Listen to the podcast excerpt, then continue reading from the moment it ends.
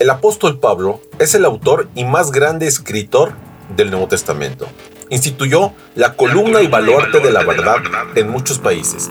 Cristo, su palabra y el Evangelio fueron su pasión.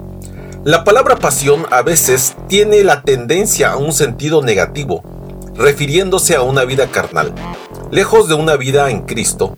Sin embargo, tiene también un significado sumamente positivo, como emblemático, bandera, identidad, propósito innegociable, un celo sin límites. En fin, era su buque insignia. Iniciamos con Pablo, reavivado por una pasión.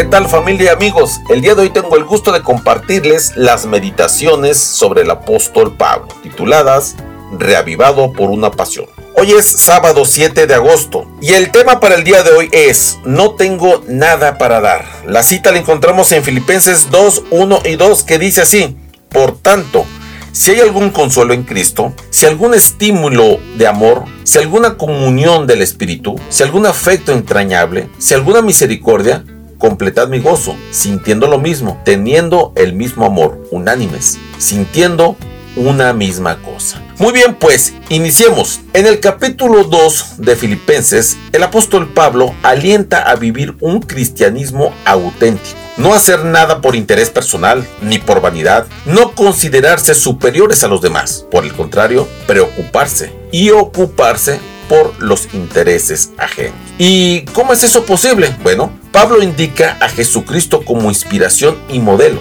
aquel que dejó la gloria que tenía en el cielo, que asumió la humanidad y que vivió en humanidad y en obediencia fue capaz de morir en nuestro favor. El apóstol dice también que debemos cuidar nuestra salvación, y aunque es Dios quien produce en nosotros el deseo de amarlo, tenemos nosotros el compromiso de vivir de modo puro, irreprensible, huyendo de la perfección y de la corrupción, siendo luz en el mundo. En una sociedad en la que la mayoría de la gente busca satisfacer sus propios intereses, Dios nos desafía a imitar a Cristo, a fin de ser luces para las personas, encaminándolas a Dios con nuestro ejemplo. El famosísimo pastor Enrique Chai publicó la historia de aquel predicador en Escocia que levantaba fondos para la construcción de un templo. Para su sorpresa, encontró en el folí de las ofrendas un papel doblado con la siguiente inscripción. No tengo nada para dar, a no ser mi propia vida.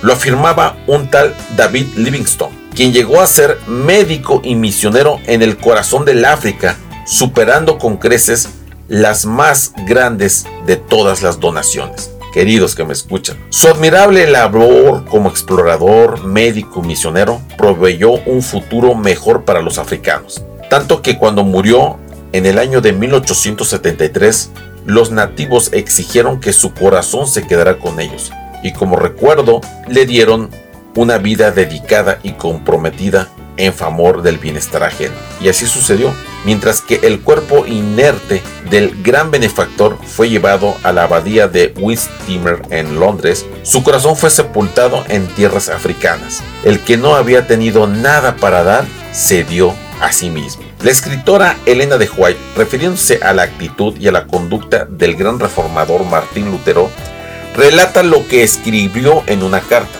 Heme aquí, dispuesto a sufrir la reprobación de su Alteza y el enojo del mundo entero. ¿No deberé, si es necesario, dar mi vida por amor de ellos? Bueno, como el apóstol Pablo, David Livingstone y como Lutero, nosotros debemos también nuestra vida por los demás. Nunca olvides que Jesús la dio por ti y por mí. Que tengas un excelente día.